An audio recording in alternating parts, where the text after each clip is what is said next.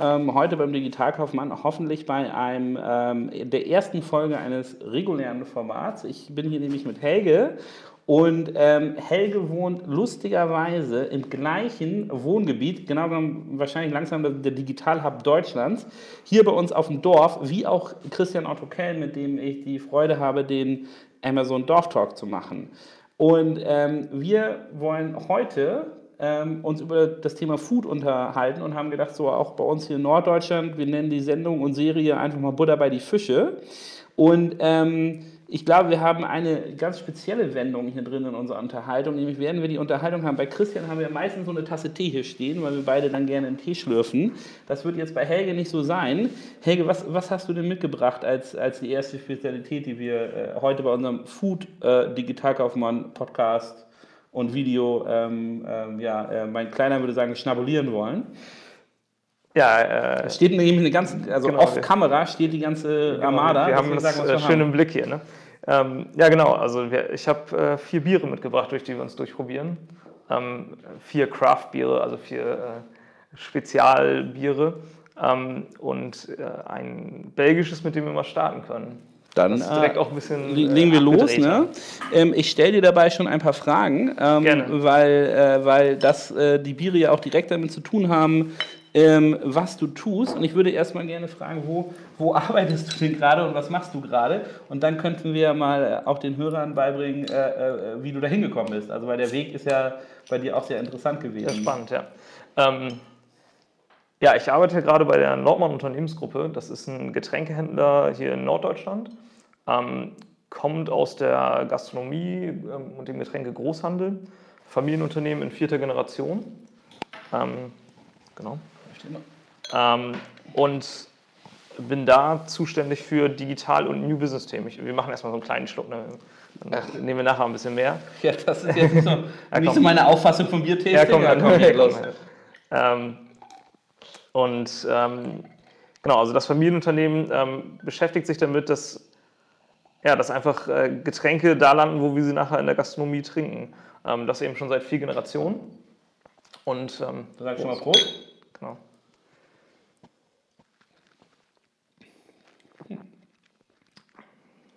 Kann man trinken.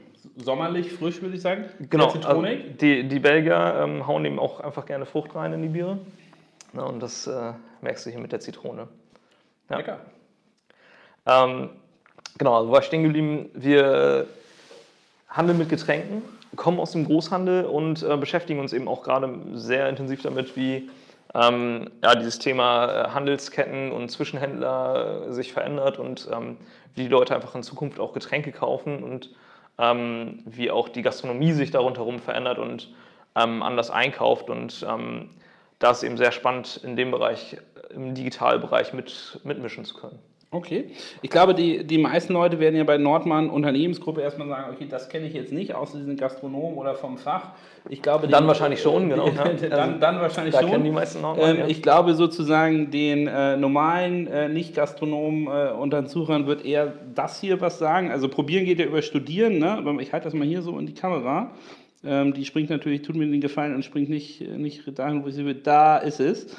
Ähm, nämlich äh, sozusagen, ihr habt ja nicht nur dieses B2B-Großhandelsgeschäft, genau. sondern auch eine Spielwiese, um genau diese Trends zu erforschen, den Hamburgern mit Ratsherren und dem alten Mädchen in der Schanze. Genau. Ja. Ähm, äh, wird das sicherlich ein, ein Begriff sein und viele werden dort auch abends mal ein Bierchen trinken. Ähm, nur zur Fragestellung da, ist das sozusagen auch eine, ähm, sozusagen ein Erfahrungswert, der dann einfließt ins B2B-Geschäft, dass ihr früh Trends erkennen könnt, dass ihr sozusagen Gefühl zum Endkunden hin entwickelt? Absolut, also wir haben auch ähm, einen Spezialgroßhandel-Importeur, der sich eben nur mit dem Craft-Beer-Thema beschäftigt. Das ist die Hamburg Beer Company. Ähm, die eben auch verschiedenste Craft-Bier-Marken nach Deutschland bringt und ähm, unter anderem Rewe ziemlich intensiv beliefert. Ne? Aber also das, wäre dann, das wäre Craft-Bier nicht, das es selber herstellt, sondern wo ihr auch komplett als Händler agiert, aber die haben genau. auch eine Eigenmarke, also eine, eine ähm, ja, das wäre in dem Fall dann Razian. Ne? Razian ist äh, quasi die Schwester Schwesterfirma und ähm, Razian ist definitiv ähm, auch dafür gedacht, einfach viel ähm, ausprobieren zu können, viel kennenlernen zu können. Ähm, und sicherlich auch das alte Mädchen ähm, in der Schanze und eben auch die anderen. Wir haben noch ein paar mehr mehr Gastronomien. In Berlin ist es das Doldenmädel in, in Kreuzberg.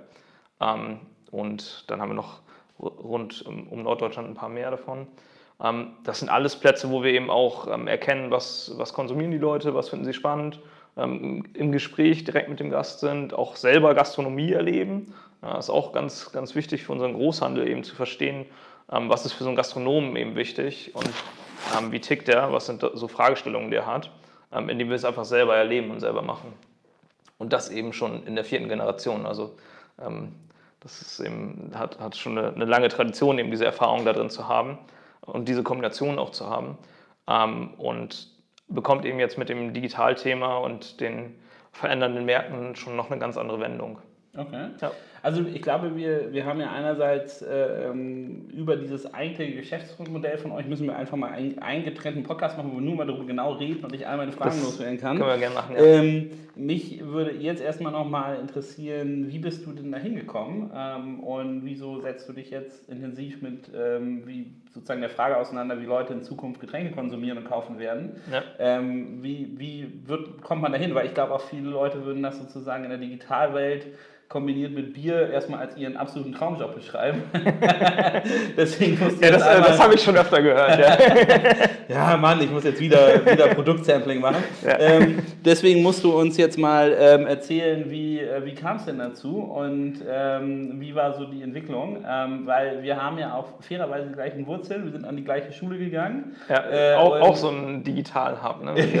auch so ein, genau, auch so ein Digital-Hub. Ne? Auch der Gründer von LinkedIn äh, war da mit drin. Ja. Äh, ähm, und äh, aus dem gleichen Ort kommt doch dieser, dieser Influencer-Boy da, dieser. Ähm, Finn Kliman. Ja, Finn Kliman auch, kommt ja, auch. Ja. Äh, ich weiß jetzt nicht, ob er bei uns an der Schule war, der ist deutlich jünger als, ja. als wir, glaube ich.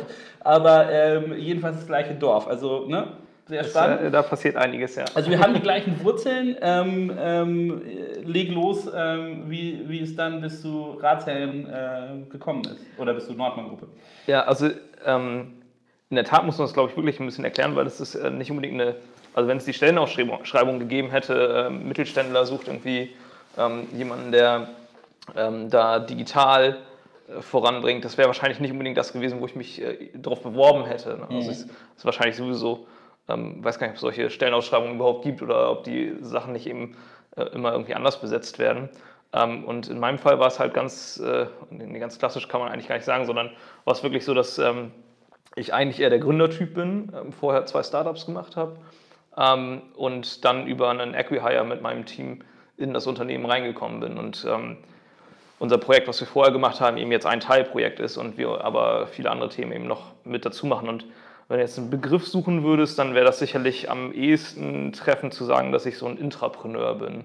Also mhm. den, den Begriff gibt es ja irgendwie, dass, dass du sagst, äh, bist äh, in dem Unternehmen unterwegs und verhältst dich aber eigentlich wie, wie so ein Unternehmer im Unternehmen. Und das trifft es eigentlich ganz gut, wie wir da ähm, gerade auch agieren dürfen. Und das ist, das ist eben auch der spannende Part dabei für mich. Also zum selber zwei Startups, welche waren das? Und was waren ja. so, wie, was würdest du sagen, wäre bei jedem einzelnen äh, so dieser Erfahrungsschatz, der dich jetzt heute zu, zu, dem, äh, zu dem gemacht hat, was ja. du jetzt bist, sozusagen? Ähm, also ich komme ursprünglich aus der Agenturszene in Hamburg, also habe äh, bin so in der Digitalagenturwelt gestartet, ähm, viel E-Commerce-Themen gemacht und bin dann von da aus gewechselt, ganz frisch zu delinero.de, was damals ähm, gerade gegründet wurde von einem Company Builder und ähm, habe das dann von der Pike auf mit aufgebaut, ähm, bis es dann so nach knapp drei Jahren an Gruner und Jahr verkauft wurde.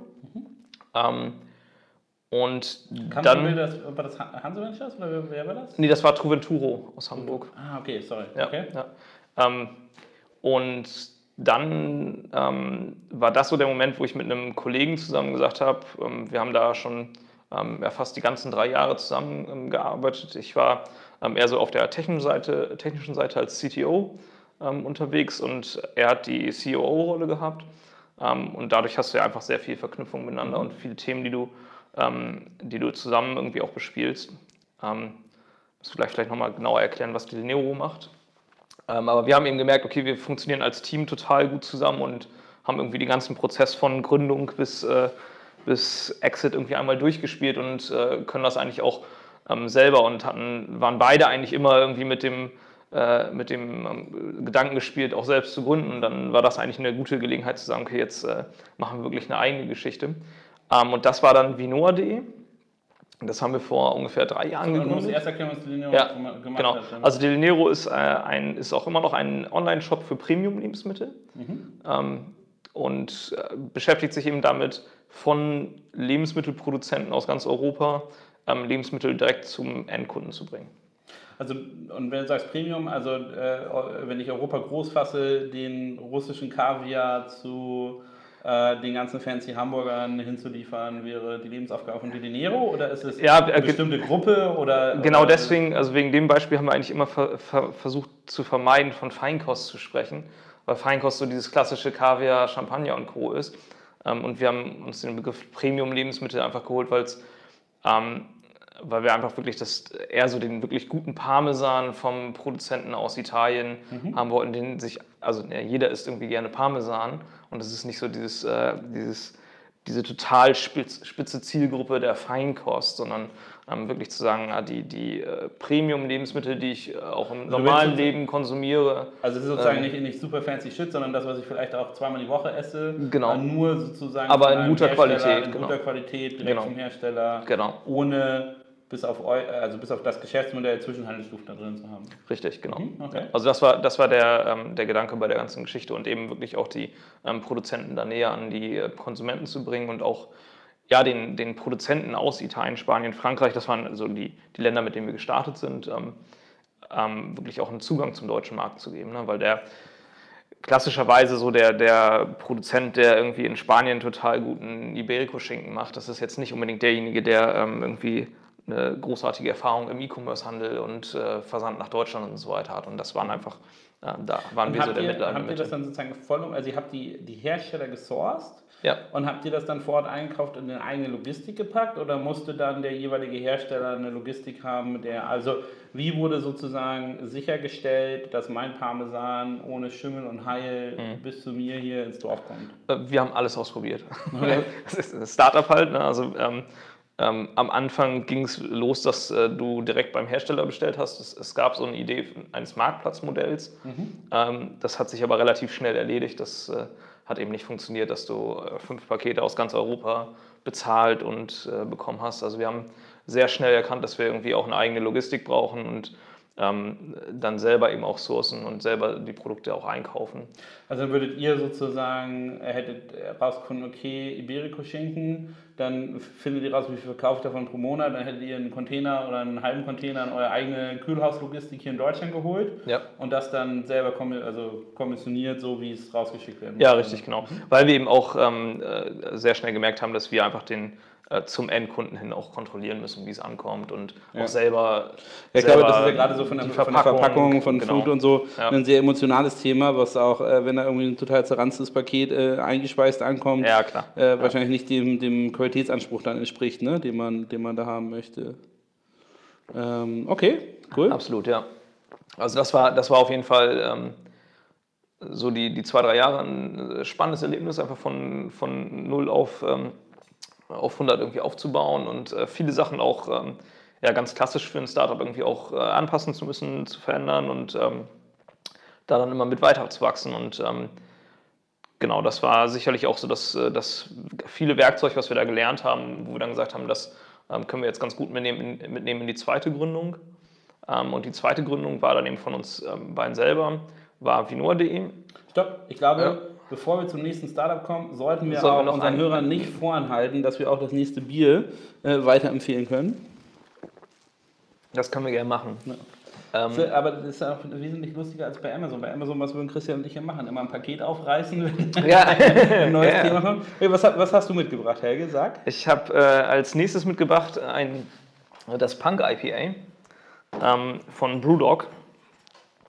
Das ist äh, ja, Brewdog ist äh, irgendwie so eine der bekanntesten Craft-Beer-Marken in Europa. Kommt aus Schottland, ähm, ziemlich abgedrehtes Marketing, sehr aggressiv in der Kommunikation. Ähm, wir äh, haben das Glück, Exklusivimporteur für die sein zu dürfen hier okay. in Deutschland. Ähm, seit kurzem, also seit Anfang des Jahres und äh, für die auch den deutschen Social-Media-Kanal machen zu dürfen. Das äh, macht richtig Laune. Und was sie gerade machen, äh, das ist leider gerade seit ein paar Tagen vorbei, die Kampagne ist, dass sie ähm, 100.000 Punk-IPAs verschenken in Deutschland.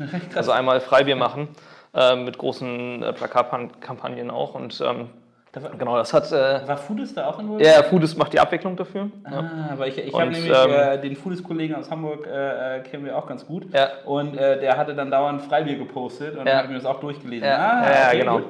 Ja, also äh, wir haben so ein bisschen das Wording darunter rum gemacht ähm, und die, den, den Social-Media-Part dafür für Deutschland und äh, Foodist macht eben die Abwicklung und ja, Brewdog stellt das Bier. Also jetzt kannst du es einmal probieren hier. Ähm, ist ein IPA. Ich habe kein Freibier bekommen. Alex, was ist denn los?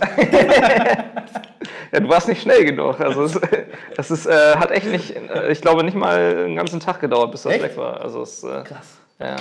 Also ungefähr so wie so ein Madonna-Konzert. Ja, also ich meine, also das ist halt äh, Freibier, ne? Also ich meine.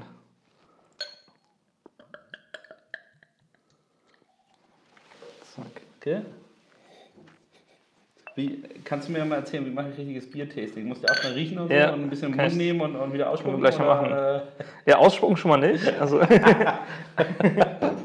ähm, also äh, beim, im Vergleich zum Weintasting hast du eine Sache, die anders ist. ist äh, das Bier hat Kohlensäure, also meistens hoffentlich. Mhm. Ähm, und deswegen gibt es auch eine Sache, die äh, wirklich ähm, im Geschmack auch anders ist. Also du, du ähm, versuchst auch die, die Ressenz zu spüren, heißt das. Also das ist im Prinzip der Geschmack, den du hast, wenn das Bier in den Mund trifft. Ne? Lizenz, heute wieder neues Wort gelernt. Okay. Ja, ja, genau. Also das ist wenn quasi das Bier das in den Mund trifft. Also genau, also die, die, die Kohlensäure, ne? also wie, ja. wie spritzig ist es. Also ein Pilz ist eben, hat eben eine hohe Ressenz, hat, äh, ist eben sehr spritzig und ähm, ein Ale oder ein Stout, was jetzt vielleicht eher auch ein bisschen kräftiger ist, mehr Alkohol hat, wirkt dann vielleicht eher so ein bisschen öliger und das ist ähm, dann das, das Thema Ressenz.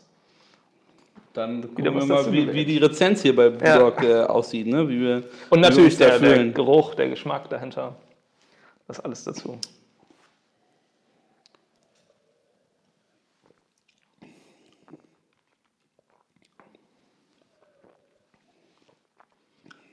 Also Gut, ich muss jetzt leider meine subjektive Meinung über IPAs. Ähm oh, jetzt habe ich noch ein paar mehr mit hier. ah, okay, da, da, excellent.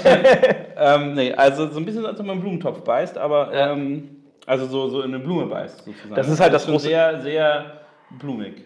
Das auf jeden Fall. Also Grapefruit ist auch immer so das, das Ding, was, was im Geruch so ganz. Ja, hier merkst du es noch nicht, bei dem anderen wirst du jetzt gleich nochmal stärker merken. Ähm, was auch immer irgendwie sehr vorherrscht beim IPA. Also Zitrusfrüchte. Ja. Und ähm, das ist aber das, das Feedback, was, was ich einfach von vielen Leuten auch irgendwie in Deutschland irgendwie höre. Das ist, wir Deutschen sind halt erstmal primär irgendwie herbe Pilztrinker. Na, und das, äh, da ist so ein IPA meine, schon. Also jetzt Becks und Jever sind bei uns schon hoch im, ja. äh, hoch im Kurs. Ja. Ja. Schon, äh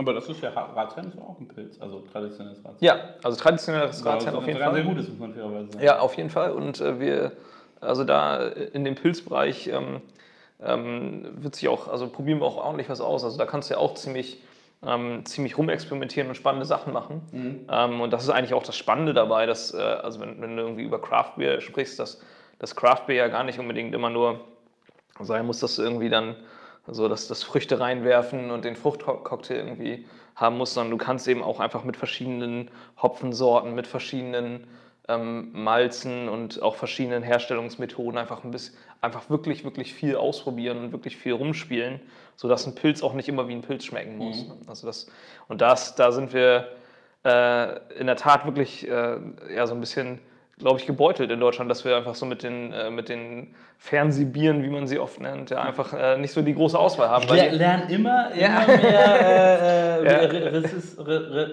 Ressenz. Ressenz, Ressenz und Fernsehbiere. Fernsehbiere ja. Okay, gut, ja. Also die, die sind halt schon sehr, sehr auf einem Level irgendwie unterwegs und ähm, da geht einfach viel, viel mehr, was man machen kann und das ist sehr spannend, das auch kennenzulernen. Cool. Ja. Super. Zweites Startup? Ähm, ist vinoa.de. Und äh, ich habe mich nicht immer mit, äh, mit Bier beschäftigt, also, sondern äh, wirklich in der Tat. du hast eine Lernkurve. Ich habe eine Lernkurve. Äh, und manche würden vielleicht sagen, okay, das ist eine spannende Lernkurve vom, vom äh, Wein, was ich vorher ja. gemacht habe, zum Bier zu kommen.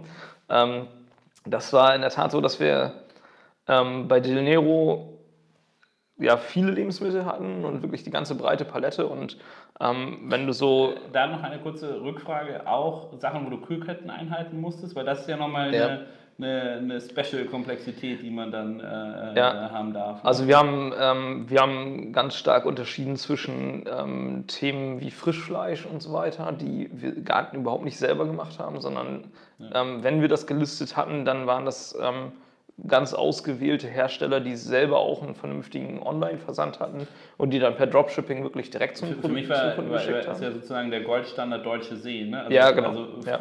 Fisch ja. auf schmelzendem Eis. Ja äh, in die linken Eck der Republik fahren. Das ja. war logistikseitig, denke ich, ein, äh, ein Glanzbeispiel. Ja. Ne? Also genau, ähm, hat aber auch die Härten gezeigt, die dahinter ist, weil die haben ja im Endeffekt machen die ja komplett in ihrer eigenen Lieferflotte, weil Drittdienstleister das nicht hingekriegt ja. haben. Ne? Ja. Das schon also das, äh, genau das, also bei diesen wirklich frischen Sachen, da haben wir ähm, direkt mit den Produzenten zusammengearbeitet und da hatten wir eben wirklich auch nur Leute aus Deutschland. Mhm. Ähm, anders geht das gar nicht.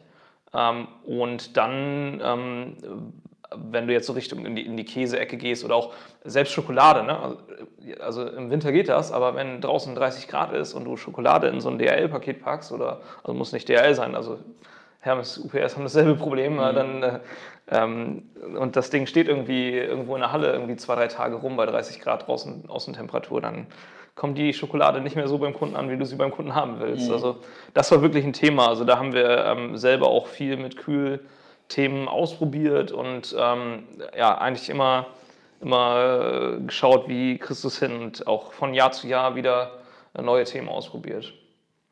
Also zeitweise im, im Büro irgendwie 30 verschiedene Kühlkartons mit verschiedenen Sachen stehen gehabt und geguckt, wie entwickelt sich die Temperatur und solche Sachen. Ja. Nee, musst du dann mal switchen, wer, äh, wer gerade probieren muss, ob es schlecht geworden ist oder nicht. Ja, es, gibt ja sowas wie Thermometer. Also okay, okay, okay. Auf die Idee wäre ich nicht gekommen. Aber cool, aber ihr habt euch dann für euer zweites Startup eine, ähm, eine Kategorie ausgesucht, wo Kühlung äh, zum Zeitpunkt des Konsums, äh, Konsums vielleicht wichtig ist, aber nicht, äh, nicht sozusagen ja. im, äh, im Transport. Im Transport. Ja. Ähm, wir sind ähm, haben bei Genero eben auch schon echt viel Wein Thema gehabt.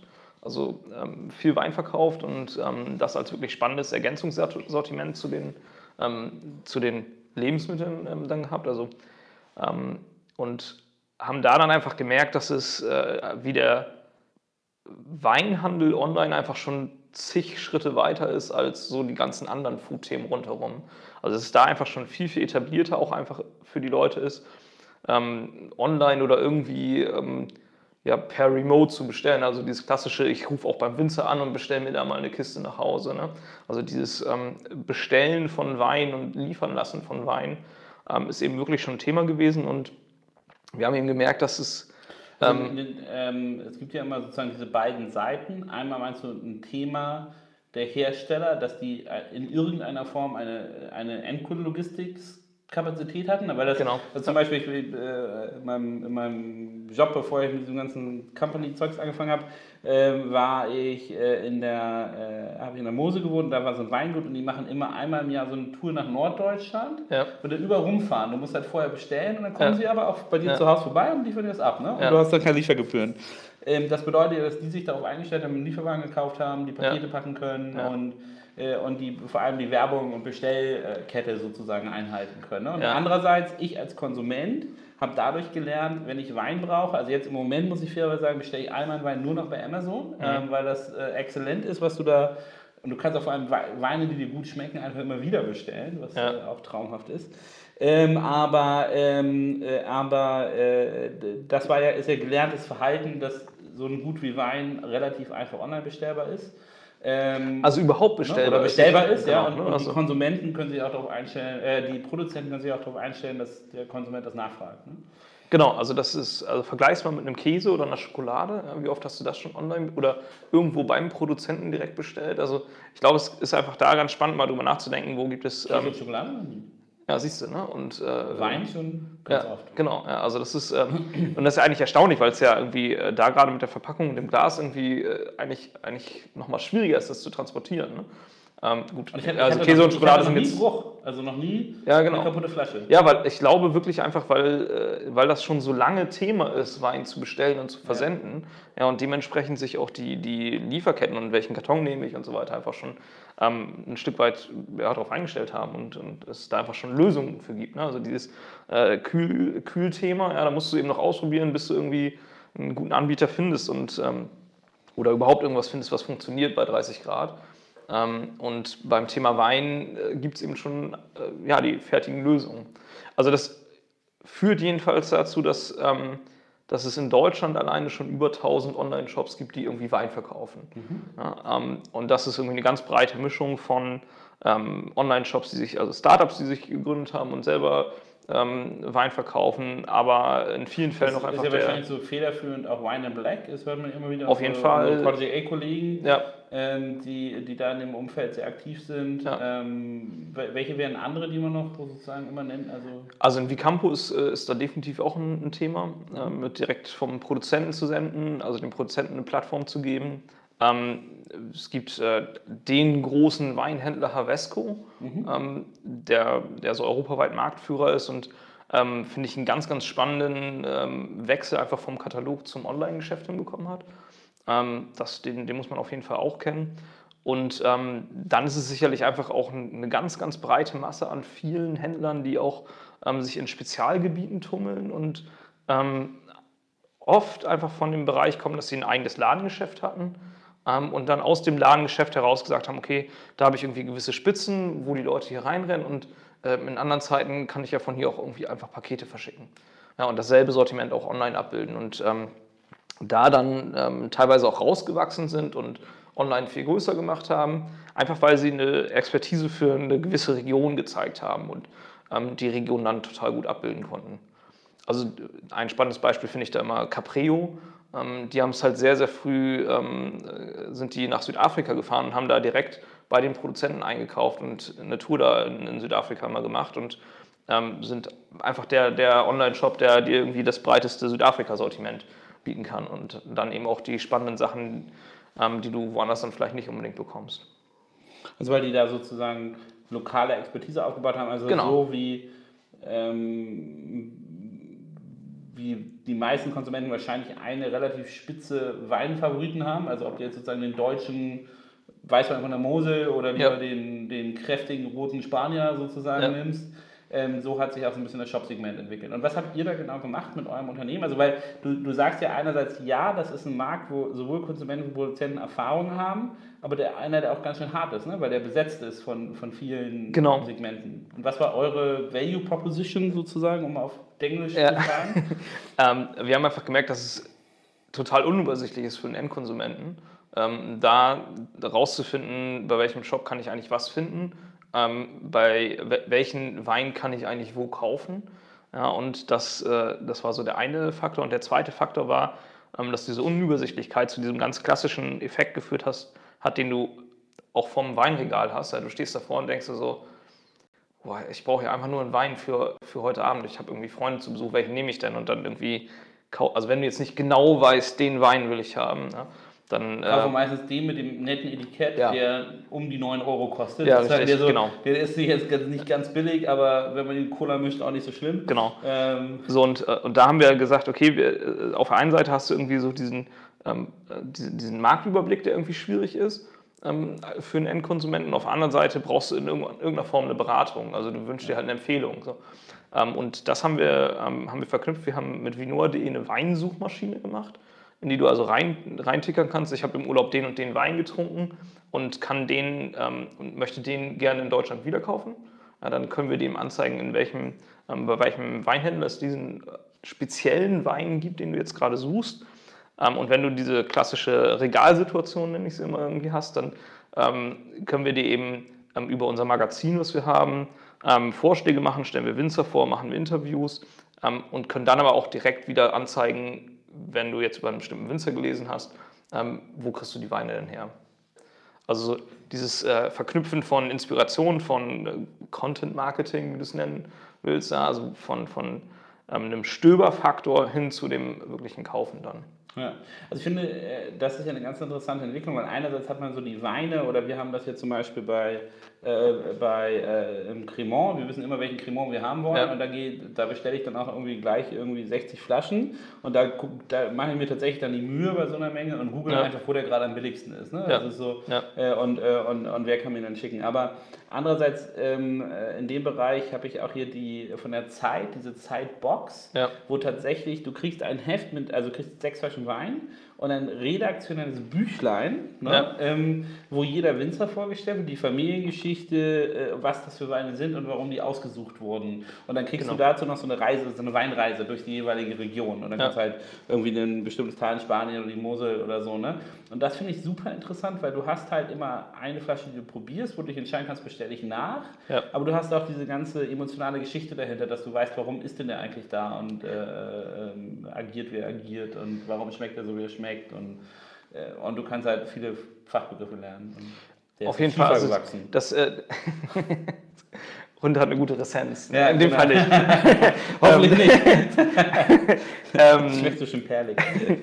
nee, also in der Tat äh, ist das genau der, der Faktor, glaube ich, dass, äh, dass, dass du Produkte, also gerade so, so, so, ein Wein eben nicht nur, also der, der Nutzen, den du dabei hast, ist eben nicht nur, dass er irgendwie gut schmeckt und ähm, irgendwie ein leckeres Lebensmittel ist, sondern du, kaufst irgendwo ein Stück weit die Geschichte dahinter mit.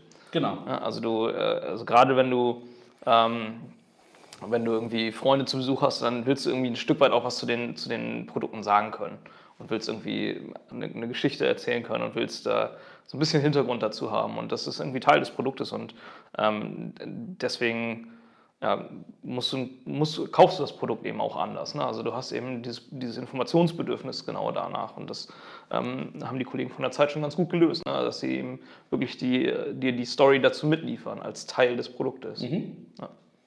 Cool. Ähm, sag mal, und das habt ihr dann angefangen aufzubauen, auch in Hamburg genau. nehme ich an? Ja.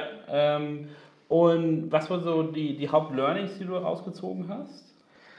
Ähm, also auf jeden Fall einmal, dass, äh, dass das eine andere, eine andere Sache ist, wenn du rein in der, in der E-Commerce-Thematik bist und auch die Logistik dabei hast.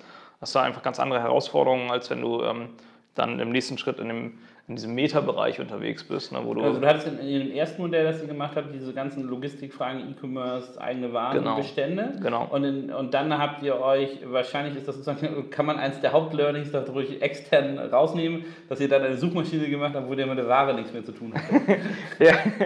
Ja, äh, mit einem wachen, äh, mit einem lachenden und einem weinenden Auge sicherlich, ja. ne? weil das ist schon, also wenn du es ähm, du hast ja vorhin gesagt, dass, äh, dass der spannende Job irgendwie bei mir gerade ist, dass ich irgendwie digital und Bier zusammen mache. Und mhm. ähm, das, das war da sicherlich auch ein, ein Punkt, dass du, äh, wenn du so durchs Lager laufen kannst und die Produkte wirklich auch da hast und äh, irgendwie sehen kannst und ähm, wirklich auch mit dem Produzenten direkt zu tun hast, dann ähm, bist du einfach auch viel näher dran. Und das äh, macht auch Spaß. Ne? Also das, ja. ist, das ist auf jeden Fall ein Faktor, der, ähm, der, der total gut ist, wenn du da direkt nah an den Produkten dran bist, weil du einfach auch dass dir dann viel, viel leichter fällt, auch diese Geschichten zu erzählen, ne? als, ähm, als wenn du wirklich so nochmal einen Schritt weiter entfernt bist davon.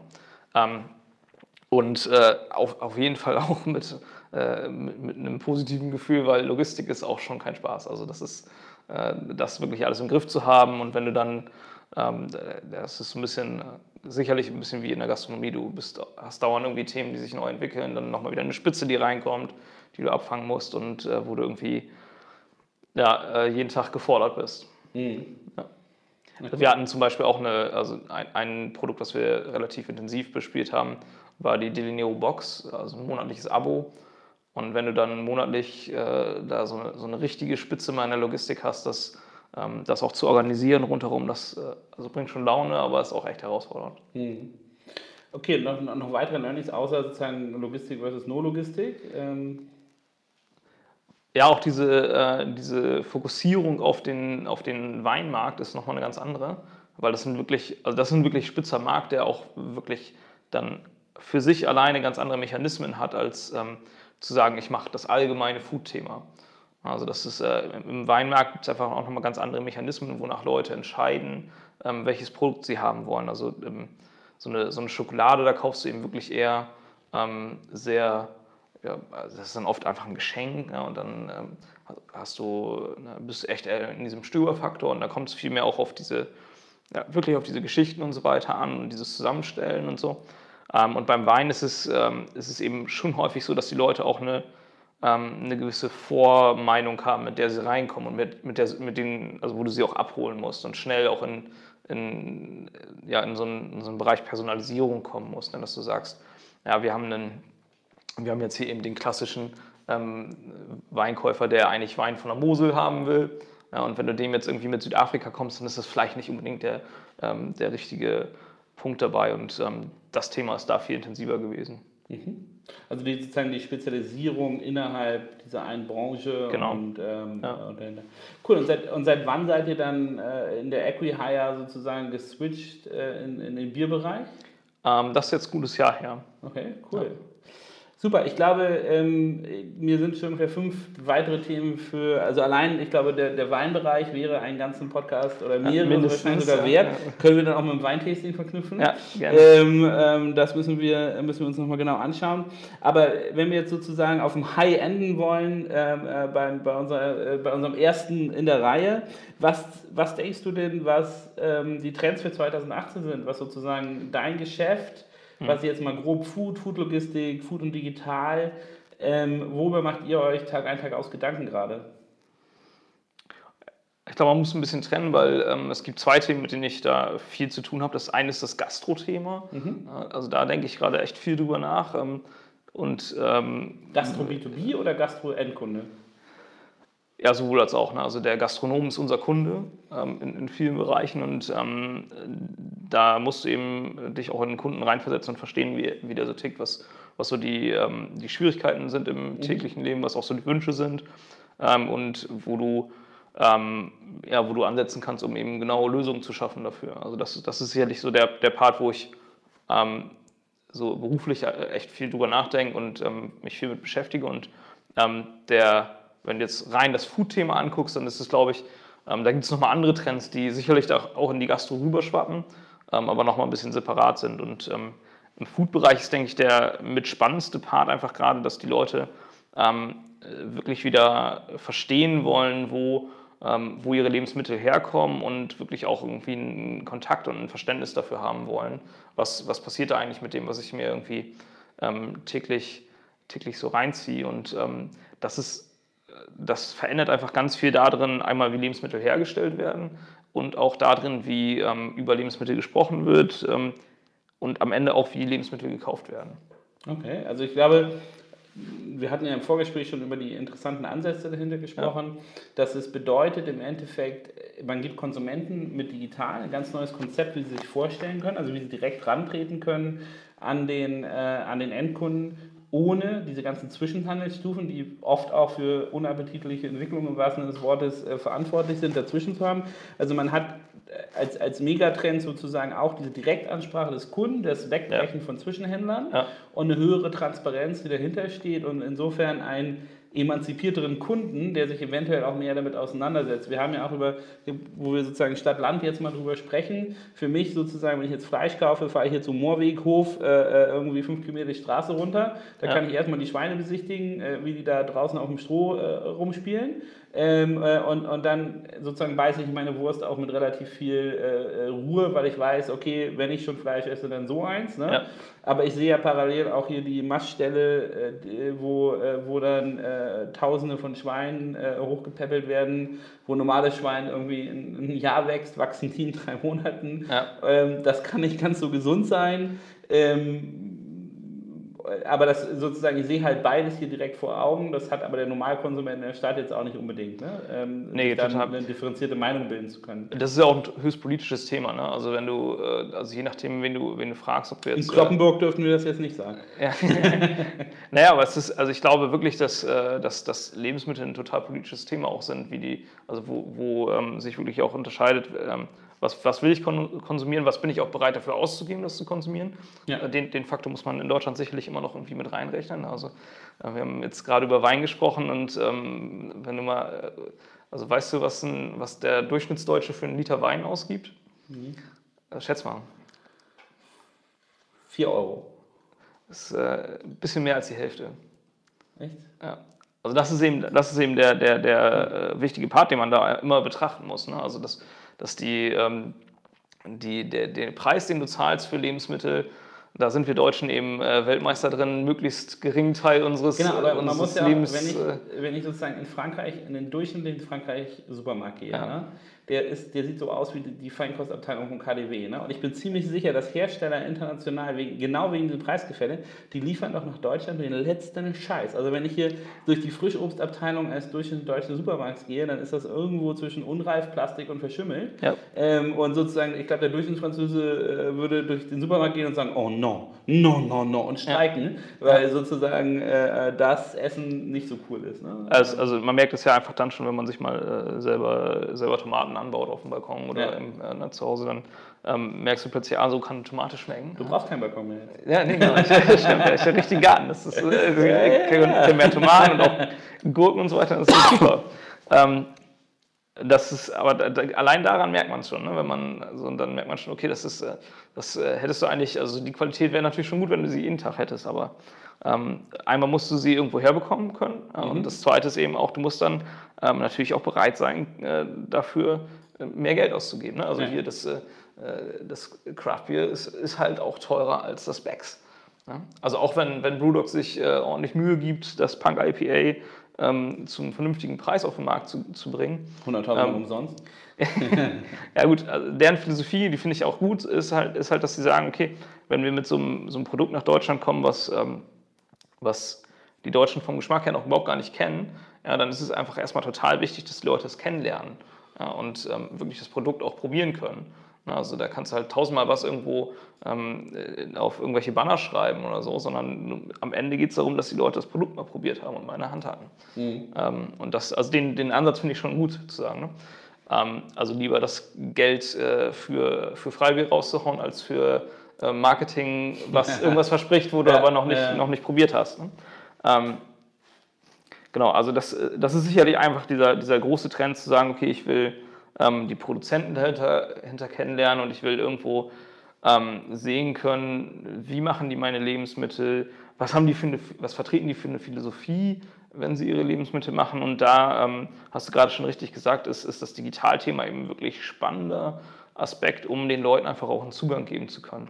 Ähm, einfach die Möglichkeit haben zu können, ähm, ja, mal, mal zu sehen, was sagt der Produzent denn darüber und äh, dir eben nicht bei jedem Lebensmittel ähm, die Mühe machen zu müssen, dorthin zu fahren. Also du hast es hier nebenan, kannst beides sehen. Ähm, wenn du äh, in Hamburg wohnst, dann kannst du das auch sehen, aber es ist eben auch mühsamer. Ne? Ja, genau, mühsamer, aber du hast ja auch so Rituale wie den Wochenmarkt, ähm, genau. da gibt es ja auch sehr schöne, genau. sehr, ja. auch, auch einen direkten, sehr äh, analogen ja. äh, Kontakt mit äh, zumindest den Händlern haben kannst, die ich glaub, zum Teil auch Hersteller sind. Also ich glaube auch an beides. Ne? Also ich glaube mhm. ähm, glaub daran, dass du, ähm, dass, dass es total Sinn macht, auch äh, direkt die Produzenten kennenzulernen, ähm, auf den Wochenmarkt zu gehen und da nachzufragen ne? und ich glaube genauso aber auch daran, dass du da, wo du es eben nicht kannst oder dann mal nicht die Zeit hast, ähm, digital total eine Möglichkeit sein kann, ähm, das auch zu ersetzen zum gewissen ja. Teil oder zu ergänzen, ist vielleicht sogar besser gesagt. Cool, also wenn ich das zusammenfasse, ähm, Transparenz, emanzipierte Kunden und ähm, äh, eine, eine größere Auseinandersetzung mit dem Thema Food-Bereich von dem Endkonsumenten, ähm, größere Vielfalt auch. Und größere Vielfalt zeichnen äh, die Zukunft aus. Ich glaube, das hat ganz viele Implikationen für Händler, für Hersteller, ja. aber auch für uns als Endkonsumenten. Ähm, wir haben viel zu bereden. Ähm, ich freue mich, das mit dir machen zu können. Ähm, hier bei uns ja. auf, dem, äh, auf dem Dorfe. Ähm, und äh, hoffe, euch hat es auch gefallen. Wie immer, gebt uns Kommentare, erzählt, was ihr darüber denkt. Ähm, Helge und ich äh, werden jetzt den nächsten aufnehmen und, äh, glaube ich, auch die nächste Flasche Bier aufmachen. Können wir gerne so machen, ja. Dankeschön. Dankeschön.